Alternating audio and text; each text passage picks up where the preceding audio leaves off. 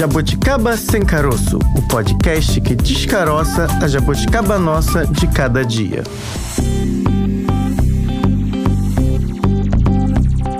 Olá, seja muito bem-vindo, muito bem-vinda ao nosso podcast Jabuticaba Sem Caroço. Tradicionalmente estou aqui, viu? Francine Augusto e Bárbara Pereira. E hoje é dia de debater um assunto por vários ângulos, mostrar vários ângulos desse assunto com os nossos entrevistados. E o tema de hoje é intolerância religiosa. Mais uma jabuticaba?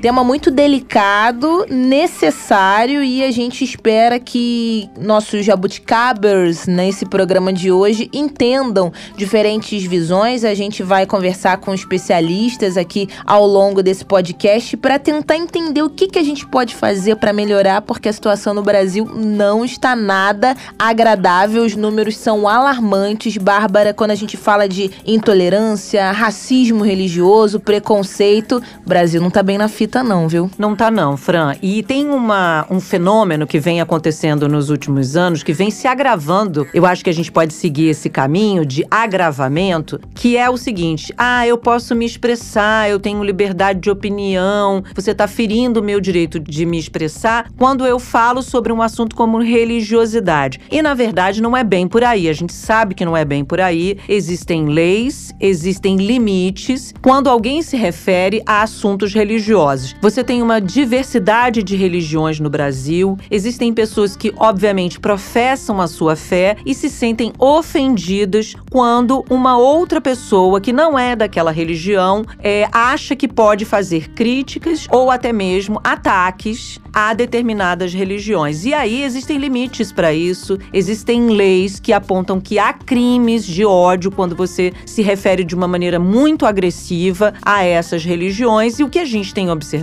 Fran, como você falou dos dados, é que esses dados vêm aumentando, vêm se agravando e principalmente quando se trata das religiões, das chamadas religiões de matriz africana, que para quem não tem aí uma proximidade com o tema, de um modo geral, candomblé e umbanda aqui no Brasil. Para o nosso ouvinte ter uma noção dos números, dados levantados pelo antigo Ministério dos Direitos Humanos apontam que entre os anos de 2015 e 2017, isso já tem um tempo, houve uma denúncia de intolerância religiosa a cada 15 horas no Brasil. Estamos em 2022 e ainda, Bárbara, segundo essa pesquisa, a maior parte das vítimas de intolerância é composta por adeptos de religiões de matriz africana. Então, são números alarmantes, é preciso a gente entender com calma, tentar identificar por que que isso acontece e a gente fica naquele dilema: será que sempre aconteceu?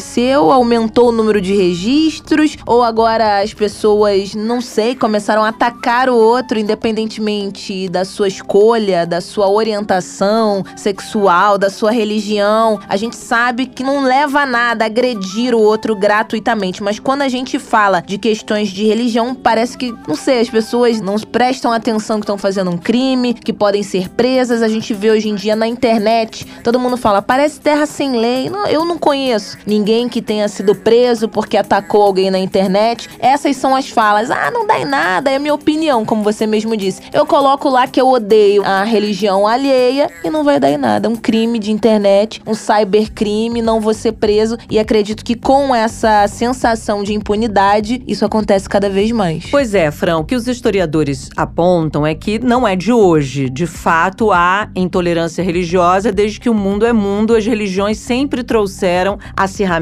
atritos entre povos. O que acontece no Brasil hoje é reflexo de um passado escravocrata, isso não sou eu que estou dizendo, são os historiadores, são os pesquisadores, de um passado escravocrata que se perpetua até hoje e que neste momento está agravado por uma série de fatores, como um fenômeno mundial, não é só no Brasil, é um reflexo de questões do racismo, do racismo histórico que a gente vive, mas que, obviamente, hoje existem leis, como a gente já falou, que precisam ser respeitadas para combater essa intolerância religiosa. Mas a gente vai conversar com pessoas aqui que discutem isso, pesquisam isso, para poder entender melhor o que vem acontecendo para que esses números sejam ainda tão altos. Romeu e Julieta. Para conversar sobre esse assunto tão importante, a gente convidou a Rosiane Rodrigues, que está fazendo um pós-doutorado sobre as questões das religiões de matriz africana. Rosiane, muito obrigada por receber a gente, por aceitar essa conversa. Eu que agradeço, Francine e Bárbara. É um prazer estar aqui com vocês. A gente tem visto, ouvido, falado, tá aí em toda a mídia tradicional, a mídia comercial, um aumento sobre o aumento da, dos ataques, da intolerância relacionada aos terreiros, seja de Umbanda, seja de Candomblé. Qual é o atual panorama dessa situação, Rosiane, aqui no Rio de Janeiro, que é onde estamos, mas que são questões que a gente sabe que reverberam pelo Brasil? O que, que você tem acompanhado como pesquisadora? É uma coisa que eu acho que a gente precisa trazer. Eu não pesquiso religião, eu trabalho com antropologia do poder. Então eu observo esse fenômeno eh, a partir do cruzamento de três campos, de três campos específicos. Evidentemente, o campo da religião, do religioso, né, dessa religião que olha para os terreiros, dessa, dessa antropologia da religião que olha para os terreiros, dos estudos étnico-raciais e o campo da segurança pública, que são a forma de observar esses conflitos a partir do, da relação que, elas, que eles estabelecem com o Estado brasileiro. Então, o que, que a gente tem hoje? O, qual é o cenário hoje que a gente tem? A gente tem uma transformação do campo religioso, no sentido sentido de que as pesquisas que trabalham com o campo da religiosidade, das religiosidades brasileiras, elas é, acabam não ficando mais é, contidas na questão de ritual, de cosmologias, que seria uma, uma etnologia. Elas hoje necessariamente precisam lidar com esses conflitos é, no campo. As demandas raciais, né, o cenário, o tabuleiro de xadrez das relações raciais no Brasil, por conta da entrada né, do fenômeno pentecostal também tem uma mudança. E no campo da segurança pública, se tem hoje um deslocamento, porque não se tem mais possibilidade de olhar para a segurança pública em nível nacional, desconsiderando os conflitos que são estabelecidos a partir das igrejas pentecostais, por várias, por várias questões. Primeiro, por conta do braço armado das igrejas pentecostais, que se constitui nos presídios presídios, né, na, na conversão de, de presos né, em nível nacional, e também por conta de um fenômeno que é observado no Rio de Janeiro, mas que já se espraiou pelo território nacional, que é o fenômeno da evangelização dos grupos armados. Então, hoje você tem traficantes né, e milicrentes, ou seja, traficantes é, que são evangélicos e milicianos que são evangélicos. É, na minha pesquisa de doutorado, eu me concentrei, que foi foi defendida em 2019 pela UF, eu me concentrei em observar a criminalidade violenta cometida contra os terreiros. Criminalidade violenta se constitui basicamente em crimes contra a vida. E uma das coisas que a gente encontra, Francine e Bárbara, é que a gente não tem mais condição de trabalhar com duas categorias, que é a categoria de ataque, porque a categoria de ataque ela é pensada para as agressões que, que se dão no, na dimensão simbólica, que são os xingamentos, que são as discriminações, né, que se constituem na negação de direitos, ou seja, a pessoa é impedida de entrar no hospital porque está portando algum paramento que a identifica como uma pessoa de terreiro, ou seja, um pano na cabeça, um colar no pescoço, uma roupa tradicional de matriz africana. Inclusive também em escolas, em hospitais, em cartórios. Isso era muito comum até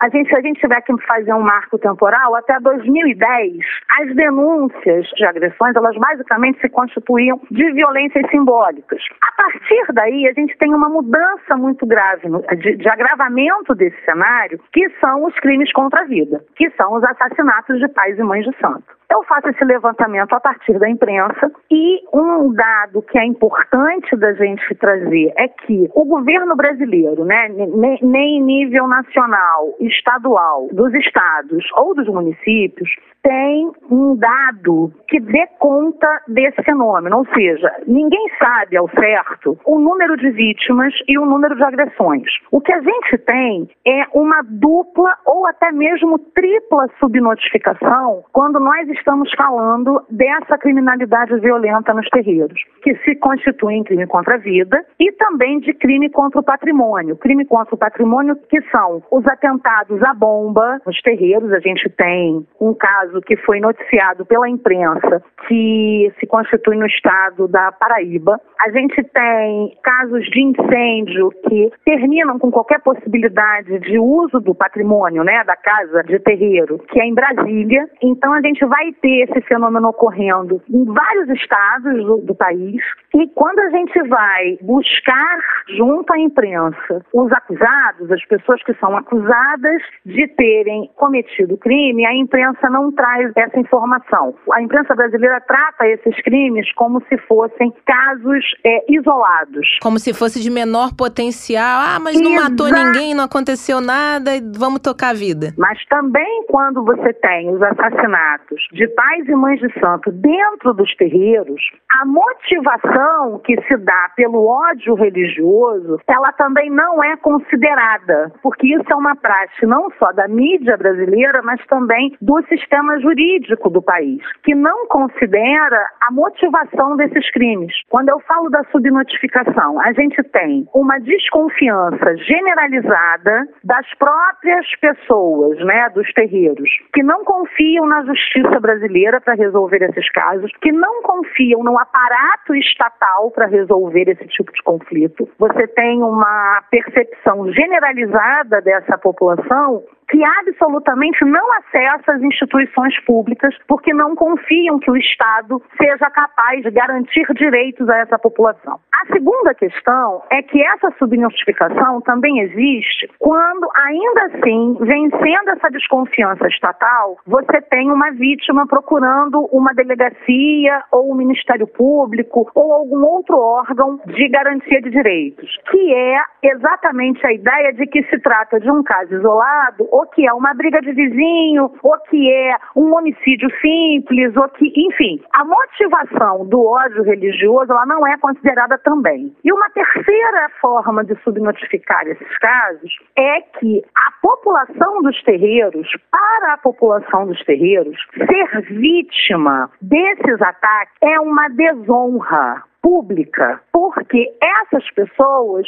é, atuam numa dinâmica que tem a ver com a percepção de que a vulnerabilidade que se constitui no terreiro tem a ver com a ineficácia da sua prática ritual. Hum. Ou seja, como para essa população, é, para garantir que você tenha um julgamento justo, você não confia no judiciário, mas confia em Xangô, Sim. você não confia que a na justiça dos homens, digamos assim. Você, exato Exatamente. Para essa população, apenas os, as divindades do, dos panteões africanos é que podem garantir algum tipo de cidadania. Então você tem aí um cenário muito complexo de que é, subnotificação ela está na chave da negação do Estado a essa população, a negação de direitos do Estado a esta população, a própria desconfiança dessa população em relação à capacidade estatal de garantia de direitos, né? Porque aí é uma coisa que retroalimenta a outra. E também a desonra pública de se acessar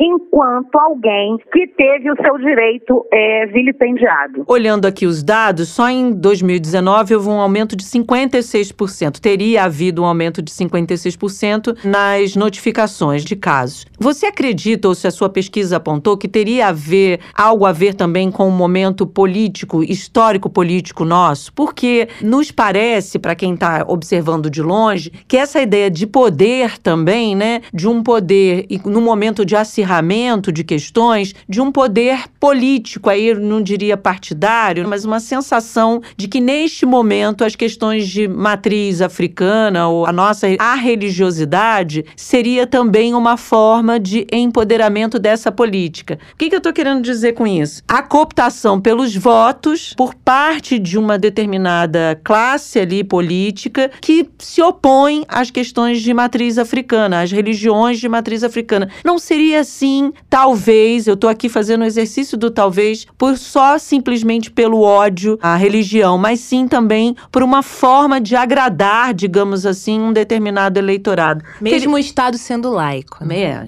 É, aí é uma, um outro programa sobre o isso. O Estado laico é igual o Saci Pererê, é, né? Eu nunca Porque vi. É. as pessoas dizem que existe, mas ninguém nunca viu, né? Uhum. O Estado laico é uma ficção. Uhum. É, é, se existe uma ficção, se existe uma crença generalizada, né, uma crença que se constitui simplesmente pelo nosso desejo, é que o Estado brasileiro é laico. É, né? o catolicismo Isso... já foi a religião Nunca oficial, foi. aí depois, é, não, agora o Estado é laico em 1890 e pouco, e a gente está em busca do Estado laico até hoje.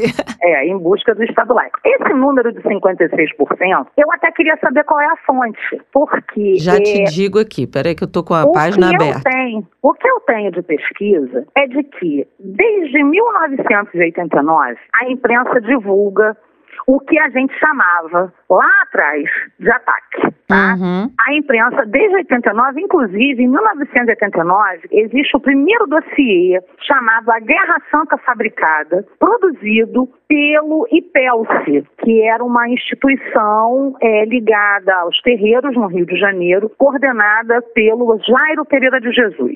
Ele produz um dossiê a partir de relatos da imprensa sobre os vários ataques a terreiros e a população de terreiros no Rio de Janeiro. Esse dossiê ele é entregue ao Ministério Público Federal por Mãe Beata, que é uma mãe de santo falecida, mas que teve uma atuação importante né, na luta pelos direitos dos terreiros. E por uma tentativa de educação contra o racismo religioso. Né? A mãe Beata era uma, uma ativista muito importante. Fundamental. Agora, eu acho que a sua pergunta tem a ver com o que a gente vive hoje. Assim, a gente vive hoje no Brasil um Estado nazifascista. Mas o nazifascismo do governo brasileiro, ele não nasceu ontem, ele não começou em 2018. Ele tem uma história. Assim como todos os governos autoritários e nazifascistas no mundo. Hitler não chegou ao poder no Terceiro Reich de um dia para o outro. História do racismo e da supremacia racial na Alemanha assim como nos Estados Unidos, ela precisa ter um desencadeamento. O que acontece no Brasil é que a operação das igrejas,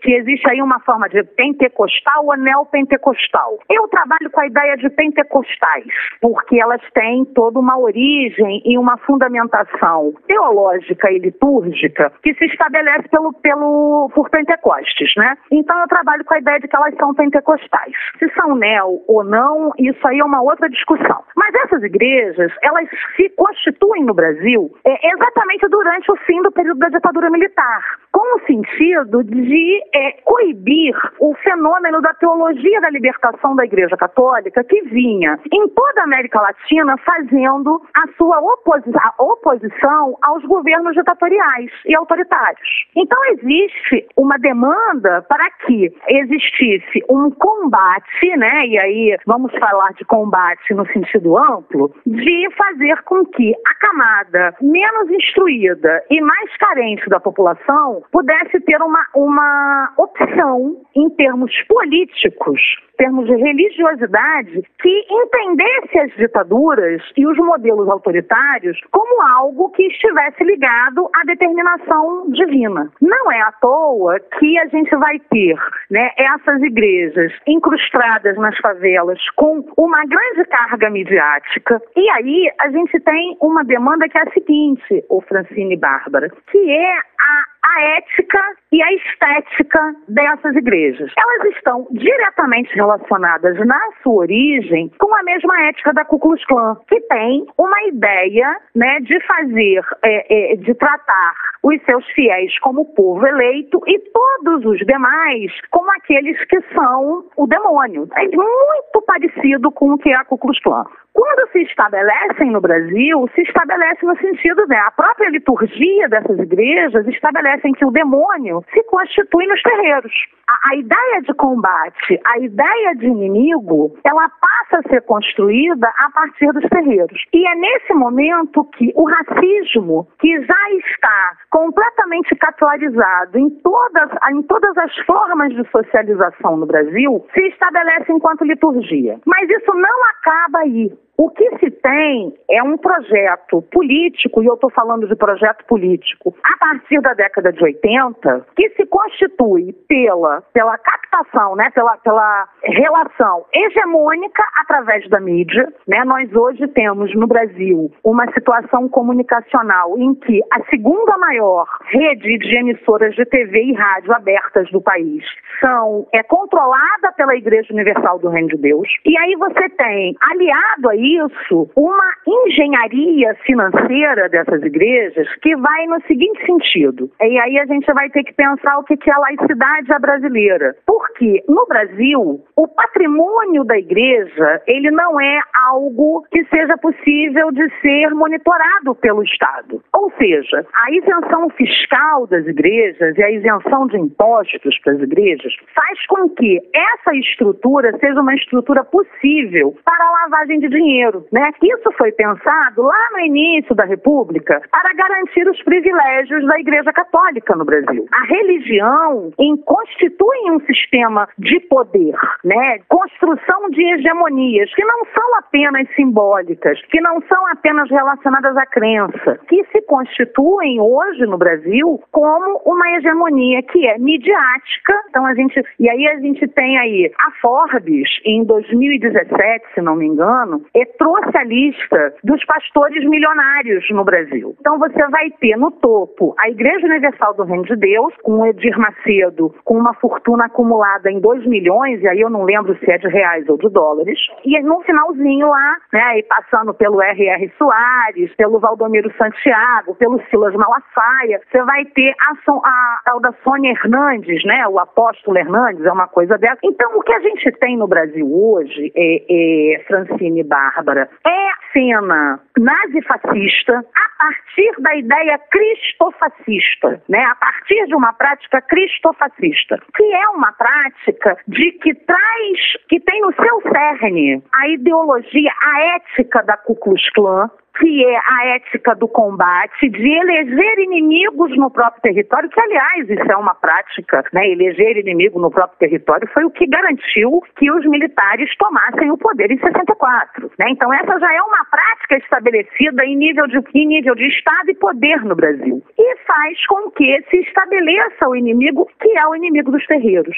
Apoiada na estratégia que todos nós que somos pessoas de comunicação, eu, a minha graduação é de jornalismo, né? E a gente está lidando. E a gente sabe que a primeira grande campanha de marketing se estabelece pelo terceiro Reich, né? Então você vai ter um aparato financeiro, uma engenharia financeira que garante é, a sustentabilidade econômica dessas holdings, porque aí a gente não tem mais como classificar essas igrejas de igrejas, elas são holdings, porque elas administram um patrimônio que se constitui em redes comunicacionais, em, em fatias do mercado mercado financeiro, em várias atividades mercadológicas. A gente tem a formação, né, do ponto de vista da ética, de eleição de um inimigo interno, que são, né, e aí todos os dramas sociais e, e, e políticos, elas são associadas ao demônio, e esse demônio tem nome no Brasil. Ele chama Iemanjá, ele chama Exu, ele chama Caboclo, ele chama Preto Velho. E o terceiro ponto disso é a forte presença comunicacional. Então a gente vai ter aí uma produção de fake news,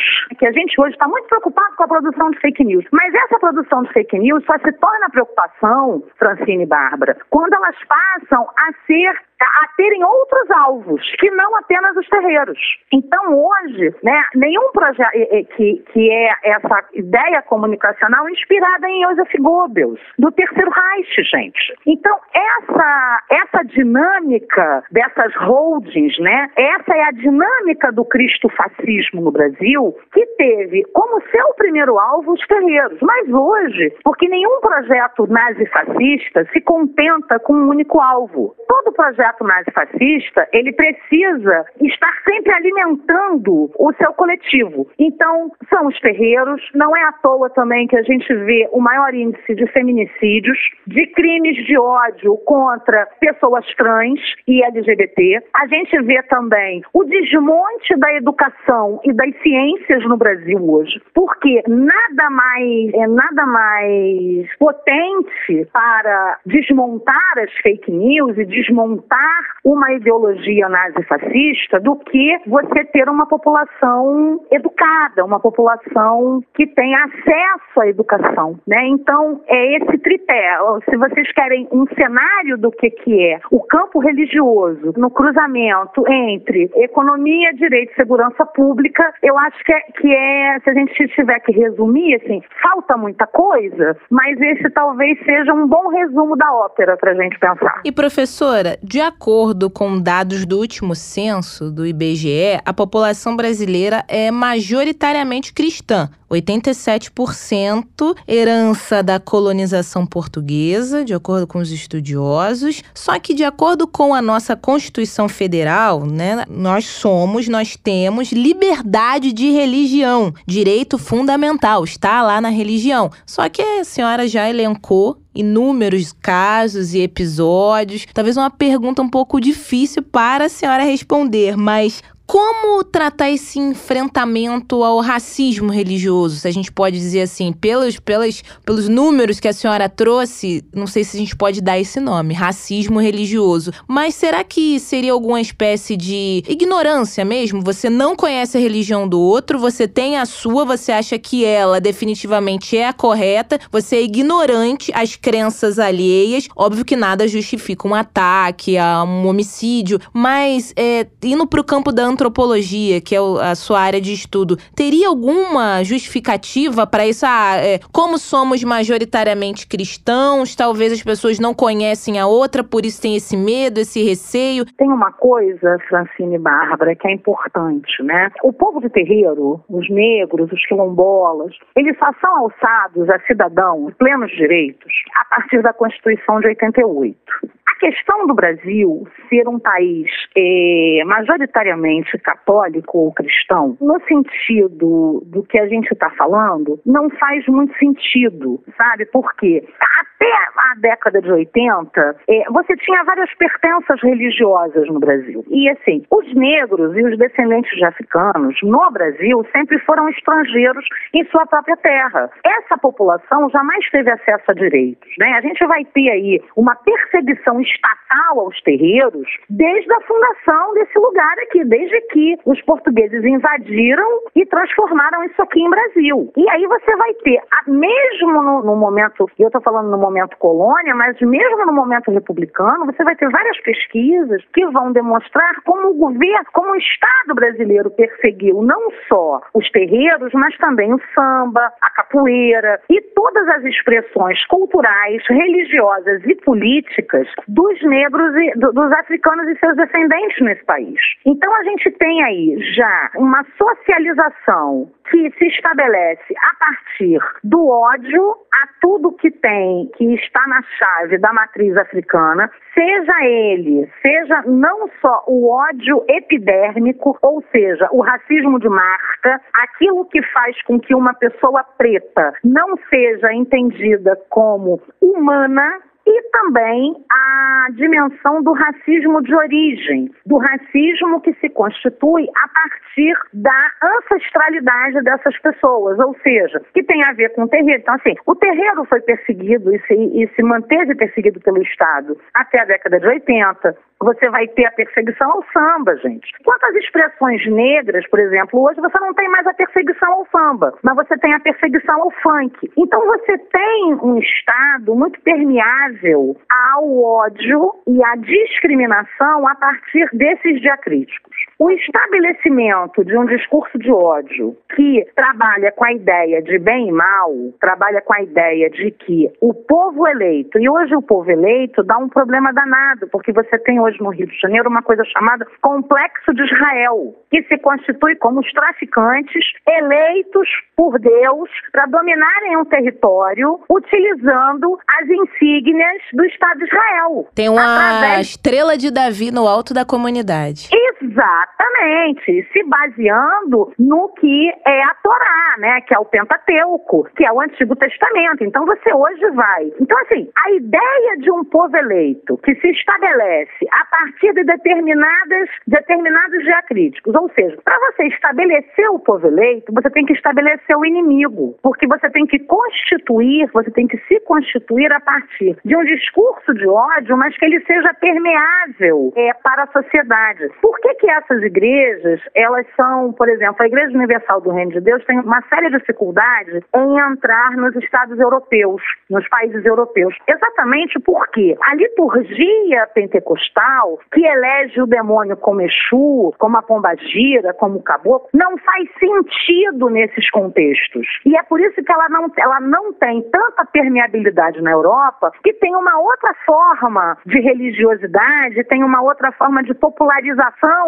dessas crenças e dessas práticas que não são hegemônicas e tem uma permeabilidade, uma capilaridade enorme no, no continente africano. Porque a ideia de invenção do inimigo, ela precisa estar ancorada na cognição das pessoas. Sim. Percebe? Então, não é uma coisa aleatória que seja combatida necessariamente apenas. Óbvio que a educação é uma ferramenta muito importante. Pelo que a senhora está dizendo também, é, precisa é, estar associada a uma visão de mundo de um determinado povo, né? O povo africano sim. acredita nessa lógica, tem, sim, não é só o fato sim. de acreditar, tem essa lógica como base, e aí se tornaria mais fácil essa introdução desse pensamento, né, uhum. de ódio contra essas populações. Agora, professora, eu fiquei de lidar, o dado era 56% relacionado ao ano de 2019, no primeiro semestre de 2019, pelo Disque 100. Eu tô falando de 2019, a gente já tem já alguns anos aí para trás, imagino que esse número tenha ou aumentado ou pelo menos se estabelecido, porque a gente não vê nenhum arrefecimento nessa questão, muito pelo contrário, o né? O Disque 100, só para quem tá acompanhando a gente, um telefone que você pode entrar em contato é o Disque Direitos Humanos, um serviço de disseminação de informações aí e de grupos vulneráveis a denúncias e violações de direitos. O que é muito interessante é da onde se tiram essas denúncias e como é que o Disque 100, porque o Disque 100, ele foi criado exatamente pela, pelo Ministério dos Direitos Humanos, que atualmente, isso também tem uma chave, né? Que atualmente é coordenado pela pastora Damares. E esse dado, ele é um dado que precisa ser olhado com muito cuidado, Francine e Bárbara, porque a predação aos territórios indígenas e a predação aos terreiros pelo Estado brasileiro se constitui na chave de uma suposta garantia de direitos a partir da ideia cristã que se tem dessas comunidades.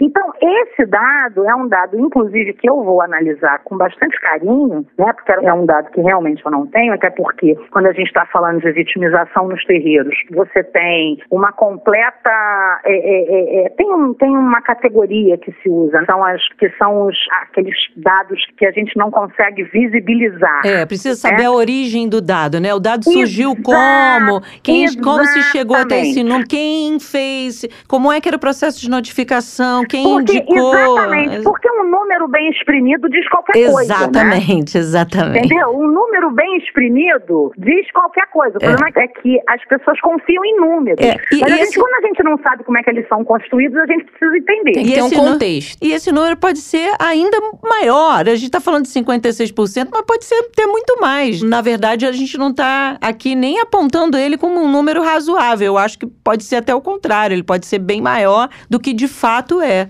Enfim, professora, a gente agradece muito a sua participação. Adoramos. O que a senhora nos traz é um relato de uma realidade, acho que a gente pode usar a palavra cruel, com povos que aqui se constituíram, que aqui se reinventaram, que aqui se realimentaram e que têm aí suas tradições, seus saberes passados de geração para geração, que são muitas vezes massacrados, como a senhora mesma apontou, aniquilados, porque a morte é uma aniquilação, né, uma forma de aniquilar. Do ponto de vista da teoria, é fácil, seria bastante tranquilo e razoável que a gente classificasse o que a gente está, o cenário brasileiro hoje com relação às populações de terreiro como genocídio. Como é que, faticamente, essas populações jamais foram entendidas como humanas.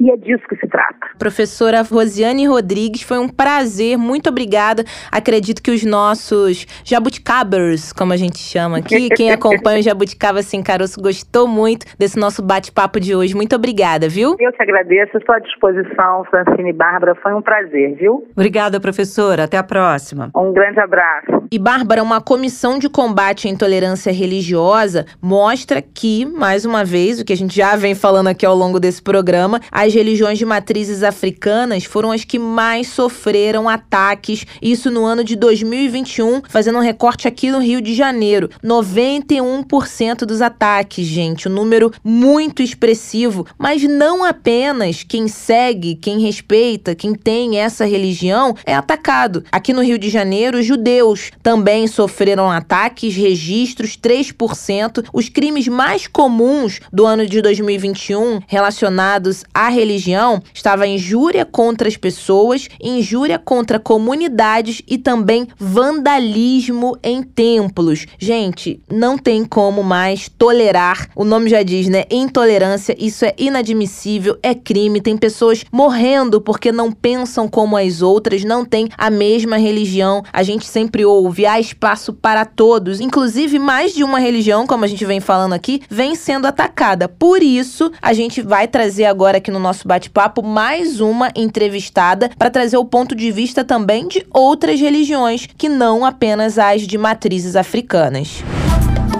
Queijo com goiabada.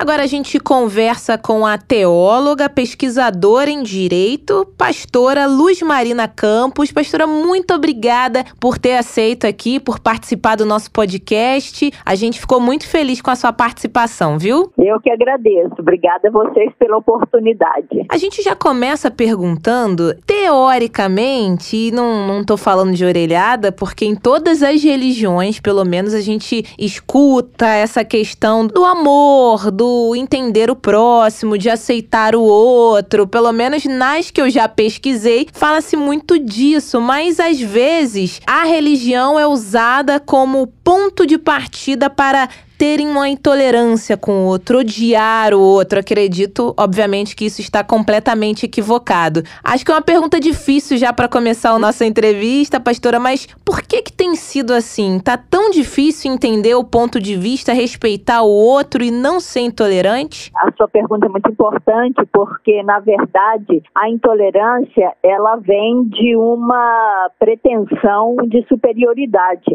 Quando se entende que uma determinada religião é superior à outra ou é mais verdadeira que a outra, então se tenta submeter a outra religião, né? Quer dizer, os seguidores da outra religião se despreza a outra religião como sendo algo não valoroso, como sendo algo que de fato não expressa uma relação com Deus e etc. Essa é uma visão bastante equivocada, não é, do ponto de vista, por exemplo, da religião cristã, que é exatamente o mandamento, vamos vamos dizer assim, por excelência da religiosidade cristã, é o amor, não é? Deus é amor está escrito no texto bíblico, não é? E Jesus mesmo disse, olha, de todos esses mandamentos, não é que vocês seguem, quer dizer, as pessoas que estavam, a comunidade que estava ao redor dele ouvindo ele, não é? Todos os mandamentos que as pessoas seguiam e etc, de todos eles, o mais importante que há substitui todos eles, na verdade, disse ele, pelo amor. O mandamento maior é o mandamento do amor. Então, quando a gente seleciona aqueles que vai amar e aqueles que não vai amar, eu acho que um pouco é isso, né? Intolerância é essa, você seleciona aqueles que são aptos para o seu amor, não é? Sujeitos do seu amor, e aqueles que não são sujeitos do seu amor. E quando você exclui, quando você faz essa divisão, essa partição no amor, então você seleciona aqueles né, que ama e aqueles que não ama e aqueles que não amam, então são os que você vai tentar convencer de que a religião deles não é boa e etc. Então, então eu acho que é um pouco isso, né? É uma negação dos fundamentos, na verdade, é, dos fundamentos religiosos e isso não é, quer dizer, o mandamento central do amor não é só um mandamento da religião cristã, não é? As outras religiões também se baseiam praticamente todas elas no amor amor. Então é isso. Eu acho que a intolerância ela vem de uma perspectiva bastante distorcida do que seja ser religioso. Pastora, a senhora é uma, uma pessoa muito atuante no combate à intolerância religiosa. Já tive a oportunidade de vê-la em vários eventos, né, reunindo diferentes religiões. E aí, quando a gente observa os dados e as reportagens, aquilo que sai na mídia sobre é, ataques às religiões de matriz africana, de um modo geral, se fala que é atribuído às pessoas adeptos da religião evangélica. E é bom a senhora esclarecer para os nossos ouvintes, ter a oportunidade aqui de falar, que existem várias ramificações, né? Não dá para dizer o evangélico que é um único evangélico que faria, teria esse posicionamento contrário às religiões de matriz africana. Se por outro lado também há é, pessoas das religiões de matriz africana que se queixam dessa intolerância por parte dos evangélicos, há evangélicos também sofrendo intolerância. Então, eu acho que aí tem um campo muito minado, se é que a gente pode falar assim, de diferentes lados sofrendo diferentes formas de preconceito. Queria que a senhora abordasse um pouco isso. Sim, eu acho que é muito importante a gente entender que as religiões monoteístas, não é, como a religião cristã, a religião maometana, a religião judaica, essas religiões, elas têm uma perspectiva de missão muito forte dentro delas. Então, isso significa que vão tentar o tempo todo convencer o outro que não é da sua religião, de que a sua é a melhor, de que a sua é verdadeira, né? Então, eu acho que isso é uma característica que vem das religiões monoteístas. Agora, o que, que acontece? No caso da religião cristã, da qual participam aí as igrejas evangélicas, as igrejas católicas, ortodoxas, etc. Essa,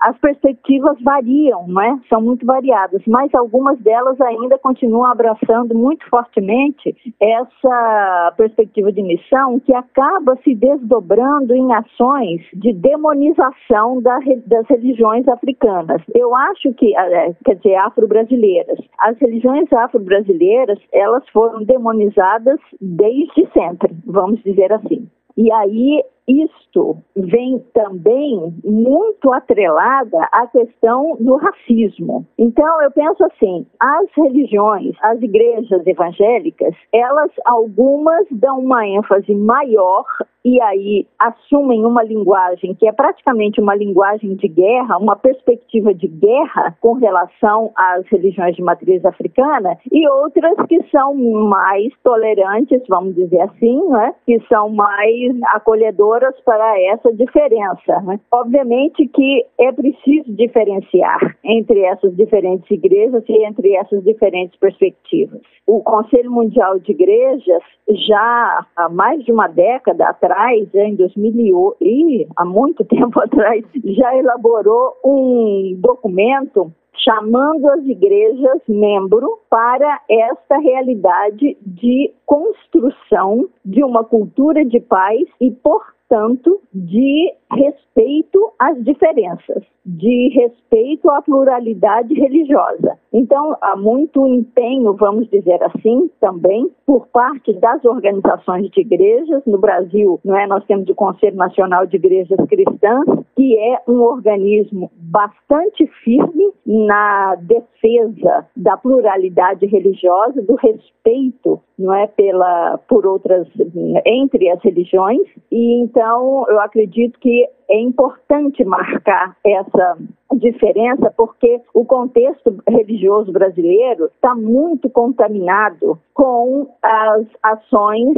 com as, os discursos mais agressivos, os discursos que eu digo que respondem ou que correspondem ou que expressam uma teologia de guerra, uma perspectiva de guerra com respeito às religiões afro-brasileiras. Então, há diferença, conforme você falou, há organizações de igrejas no âmbito nacional e no âmbito internacional que trabalham fortemente, seriamente, para que haja respeito, para que haja acolhimento, não é da pluralidade religiosa e, e nós também acabamos então muitas vezes sofrendo perseguição por defender essa perspectiva de respeito. A senhora mesmo, pastora, já foi vítima, espero que tenha diminuído, mas é um mundo que a gente gostaria que fosse o ideal, mas a senhora já foi vítima diversas vezes, alvo de ataques de pessoas que não concordavam com posicionamentos seus, como respeito à vida das mulheres, inclusive grupos religiosos opostos ao seu, não sei se oposto é a palavra correta, porque parece que é uma briga, mas é uma ideologia diferente da sua religião, esses grupos chegaram a te apoiar e alguns apoiam. Acho que isso mostra que é possível ter o diálogo. Ah, sim, muitos. Uma coisa que talvez eu nunca tenha falado em nenhuma entrevista, que na época em que eu sofri as perseguições de maneira mais intensa, não é, por causa tanto da questão da reconstrução do terreiro em Duque de Caxias, quanto depois com respeito à defesa da descriminalização do aborto, na verdade, as manifestações de apoio de organizações, de instituições foram muito grandes, né? Eu recebi é, mais de 60, eu não me lembro exatamente agora, mas eu me lembro que é um número superior a 60 organizações naquele momento escrevendo cartas de apoio e se manifestando publicamente, etc. Né? Organizações que eu digo ligadas a igrejas e também algumas de movimentos sociais. Mas é isso, né? Quer dizer, é uma luta que se trava dentro do próprio contexto, vamos dizer assim, das igrejas ou das organizações de igrejas, não é que entendem que é preciso abraçar os valores mais profundos do amor, da tolerância na perspectiva religiosa e, por outro lado, a compreensão de um Estado laico, ou seja, um Estado que não possui uma religião oficial, mas que se abre para que todas as religiões possam existir e conviver em paz, não é? Para isso é imprescindível que o Estado seja laico e se mantenha laico. Então, as pessoas que defendem isso acabam sendo muito atacadas, né? Acabam se tornando os inimigos, porque eu acho que isso também é essa perspectiva de guerra, essa teologia de guerra, é uma teologia, uma perspectiva que elege inimigos. Quer dizer, você só faz guerra quando você tem inimigo. Então, você precisa eleger os inimigos dentro dessa perspectiva. Então, os inimigos podem ser as religiões afro-brasileiras e, se dentre os cristãos há aqueles que defendem a pluralidade religiosa, defendem a não é, o respeito pelas religiões afro-brasileiras, esses também se tornam inimigos. Uhum. Então, eu acabei me tornando uma inimiga, vamos dizer assim, dessas perspectivas mais agressivas e mais guerreiras dentro da religiosidade cristã. Pastora, a senhora é uma pesquisadora do campo do direito e a gente tem ouvido muitas vezes um discurso de não, eu tenho o direito de opinar, eu tenho liberdade de opinião, então, portanto, eu posso atacar ou ferir o outro, né? Usar expressões, terminologias que são, de certa forma, ataques. Como é que se resolve uma questão como essa do ponto de vista legal? A diferenciação entre o que é liberdade de opinião ou o que é intolerância religiosa? Liberdade não é sinônimo de eu posso dizer qualquer coisa ou eu posso fazer qualquer coisa. Existem leis claras a respeito de daquilo que não se pode fazer, daquilo que é considerado crime. E a intolerância religiosa, ela entra dentro de uma perspectiva quando ela se torna agressiva, quando ela se torna de fato, não é, como a gente viu e tem visto continuamente pessoas ligadas a essas religiões entrando nos terreiros, destruindo os terreiros. Isso aí é uma agressão à propriedade privada que é, vamos dizer assim, é uma coluna central no direito civil, né? No direito então, um Estado democrático de direito, aliás, o Estado democrático de direito, ele se constrói historicamente a partir dessa preocupação da proteção da propriedade. Então, você entrar no terreiro do outro, entrar na casa do outro para destruir, você primeiro está agredindo. Você não está fazendo só um crime religioso, um crime de intolerância. Você está praticando um crime civil, um crime contra o direito civil, contra a propriedade. Então, essas pessoas que fazem esse tipo de ação precisam entender que elas não estão agindo só, que a sua ação não é só uma agressão contra um direito subjetivo, vamos dizer assim, que é o direito à religiosidade do outro, né? Mas é uma agressão contra a própria propriedade, vamos dizer assim, quando é uma questão de, de entrar num terreiro, de quebrar as coisas de um terreiro. Eu acho que há muita desinformação, de fato, por parte das pessoas é, que tomam esse tipo de ação Uh, enfim, e ficam implicadas e podem ser processadas, inclusive criminalmente, né? Então é preciso que se informe melhor também a essas pessoas para que elas entendam o que significa a sua ação. Liberdade não é sinônimo de fazer qualquer coisa, não é sinônimo de prática de crime, não é sinônimo de desrespeito. Liberdade jamais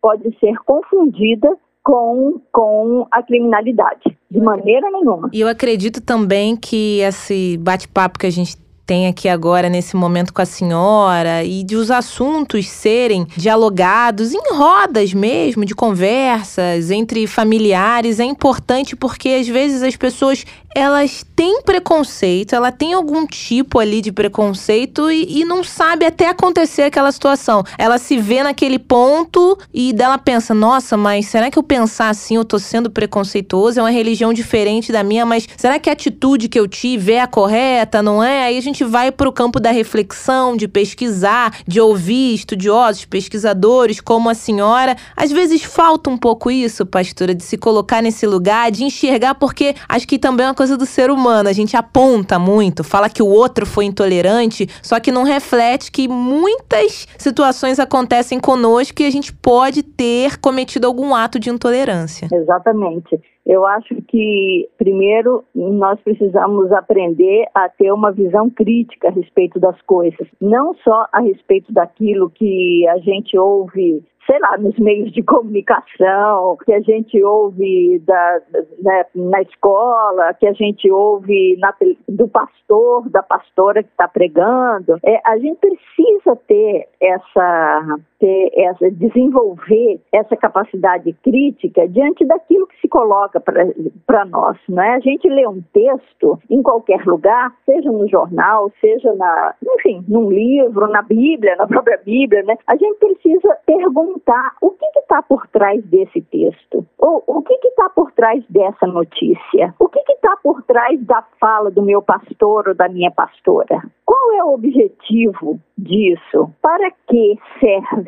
Então, esse, essa capacidade da gente da gente colocar perguntas para nós mesmos a respeito daquilo que a gente ouve é muito importante. Eu acho que isso é uma capacidade que nós precisamos desenvolver no Brasil, mas isso é uma questão educacional. É uma questão que vem pela educação, que vem pela cultura e também me parece que nós estamos precisando retomar a capacidade de dialogar, de diálogo conforme você disse, dialogar na casa, na família, dialogar na escola, dialogar no trabalho, dialogar com, as, com os vizinhos, com, com os nossos grupos sociais. A gente vê ultimamente, com uma certa frequência, denominações evangélicas criando ali situações em que que para nós, acho que para a senhora também, seriam inimagináveis como pastores defendendo ou apoiando ou até mesmo protegendo espiritualmente, se é que a gente pode falar assim, criando situações em que você apoia espiritualmente traficantes de comunidades e aí criando até outras denominações que são chamados traficantes evangélicos. Como esse tipo de situação impacta na própria religião, na imagem da própria religião, aí é a religião como um todo, né? Porque a sociedade vai olhar e não vai fazer essa diferenciação de que aquela denominação tem uma corrente, aquela outra é outra corrente, enfim. Como acaba impactando na imagem da religião evangélica e também como os pastores que defendem de fato o direito à vida podem se opor a essas denominações, a esses grupos que têm essa prática. Como é que a senhora vê essa questão, essa contradição? É uma situação muito vexatória, eu diria, que as igrejas evangélicas ou determinadas igrejas evangélicas, a gente nunca pode generalizar. Uhum. Né? Eu uhum. acho que a generalização ela é errônea sempre. Então, que uma parcela de igrejas evangélicas apoie ou tenha no seu, né, no seu meio é, pessoas ligadas ao tráfico de drogas e como a gente tem visto ultimamente, né, ser noticiado, enfim, a gente sabe que tem de fato essa vinculação, né. No entanto, eu gostaria de chamar a nossa atenção para uma coisa, porque é escandaloso, torna-se escandaloso quando o traficante, vamos dizer assim, não é, é, é o pessoal que está lá na favela, né. Uhum. Agora, a gente sabe perfeitamente bem que os maiores traficantes não estão na favela. É, deixa eu só me corrigir aqui, até para não parecer também uma outra intolerância. É óbvio que o traficante tem direito a ter uma religião. O que assusta em muitas vezes é a imagem dele recebendo alguma forma de apoio quando ele está numa situação armada. Isso. Não, eu entendo o que você está falando, inclusive pastores e padres orando. Sim sobre uhum. um armamento, Exatamente. né, uma, um fuzis e etc, né? Uhum. Então, essa é uma distorção absoluta dos conteúdos religiosos, dos princípios religiosos. Nós precisamos, de fato, conversar muito. A gente sabe que é esse ódio todo que está colocado na sociedade não está colocado só na sociedade brasileira, é uma construção internacional, inclusive, não é, de partição da sociedade, de partição da família, de divisão das famílias, da sociedade de modo geral, porque exatamente é nesse processo de contrapor a sociedade contra si mesma, as famílias contra si mesmas, é esse movimento de contrapor, de dividir e de contrapor, enfraquece a sociedade, enfraquece a família, enfraquece as pessoas, enfraquece o ser humano. Então, é nesse movimento, é nessa, nessa ação de dividir, é que então se instalam esses, esses, vamos dizer assim, não só os discursos, mas as ações também e as práticas políticas, inclusive o sistema político com características de fascismo, por exemplo, como nós estamos vivendo no Brasil. Nós temos um sistema político instalado no governo que tem características de fascismo. Então, a gente precisa, de fato, trabalhar muito para reconstruir a sociedade brasileira e para chamar de novo as pessoas à razão, para chamar de novo as pessoas a um sentimento mais positivo, não é? O sentimento de amor, ao invés do sentimento do ódio. Então, assim, eu acho que nós temos um trabalho muito grande pela frente, sabe? Muito grande. Eu sei que muitos de nós está trabalhando e já há muito tempo, e nós vamos ter que continuar trabalhando profundamente para ajudar a sociedade brasileira é, retomar algum nível de razoabilidade e retomar os sentimentos mais positivos. Vencer essa questão do ódio que instalou na, na, na nossa sociedade. Pastora Luz Marina Campos, foi um prazer, adoramos aqui o bate-papo e a gente espera que quem acompanha aqui o nosso podcast tenha compreendido é, a ideia de religião, que essa questão de intolerância a gente precisa discutir, precisa. Você não precisa ser igual a gente fala do racismo, você não precisa ser negro para lutar contra o racismo, você não precisa ser de determinada religião para não deixar que ela sofra preconceitos, como vem acontecendo. Isso. E todo mundo junto, eu acho que a gente deixa esse mundo melhor. Para os nossos ouvintes aí, para as nossas ouvintes, sempre que houver uma decisão a tomar, escolha o amor, escolha a misericórdia, escolha o diálogo e escolha o respeito. É assim que a gente pode responder ao chamado de Deus e ao chamado da humanidade, não é para construir uma sociedade melhor. Pastora, foi um prazer. Muito obrigada, viu? Até a próxima. Obrigada a vocês. Um abraço. Tchau.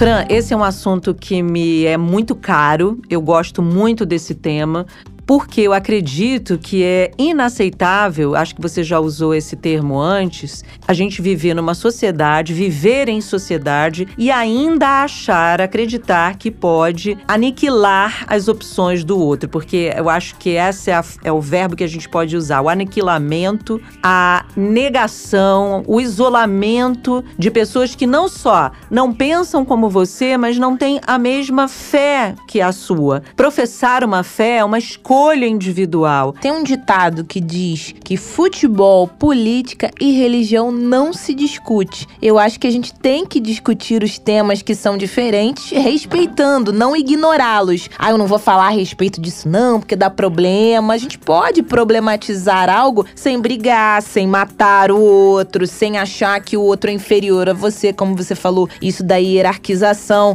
Tem espaço para o debate, a gente, pelo menos por aqui, sempre abre essa possibilidade e a gente espera que os nossos jabuticabers tenham gostado do programa de hoje. E deem sua opinião, mande pra gente o que, que você quer ouvir aqui, o que, que você quer debater aqui, quais os temas que você acha importante para a gente discutir com os nossos entrevistados. Dentro desse tema de religiosidade, por exemplo, o que, que você gostaria de ouvir aqui? Manda mensagem pra gente, estamos no Twitter, no arroba jabuticabasc. Jabuticaba Sem Caroço, o podcast que descaroça a jabuticaba nossa de cada dia.